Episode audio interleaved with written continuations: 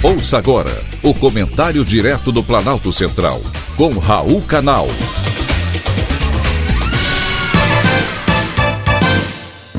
Queridos ouvintes e atentos escutantes. Assunto de hoje: piqui como anti-inflamatório.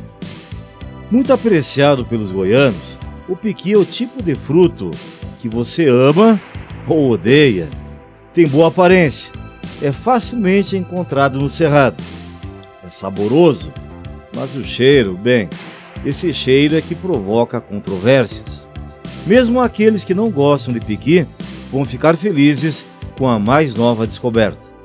Além da alimentação, o óleo de piqui, extraído da polpa e da amêndoa do fruto, já é utilizado na indústria farmacêutica e também de cosméticos.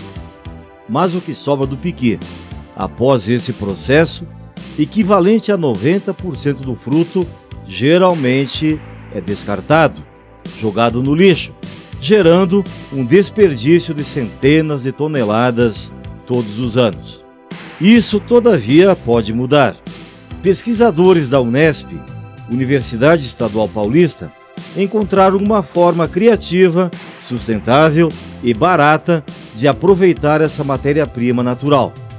Em estudos que começaram em 2016, os cientistas desenvolveram dois novos produtos a partir dos resíduos do pequi: um creme anti-inflamatório e um protetor solar com propriedades antioxidantes, capazes de retardar o envelhecimento da pele. Isso não é sensacional? Agora, quem não come pode usar o piqui. E ele não será bom apenas no campo da cosmética. A economia social das famílias, que dependem do fruto, também pode melhorar com o aproveitamento desse material de forma sustentável. Os produtos desenvolvidos com o resíduo do pequi apresentaram resultados promissores em testes farmacológicos. As novidades já foram patenteadas pela agência Unesp de Inovação e aguardam agora a aprovação da Anvisa para serem comercializados. É como diz o velho ditado: nada se perde, nada se cria, tudo se transforma. Foi um privilégio ter conversado com você.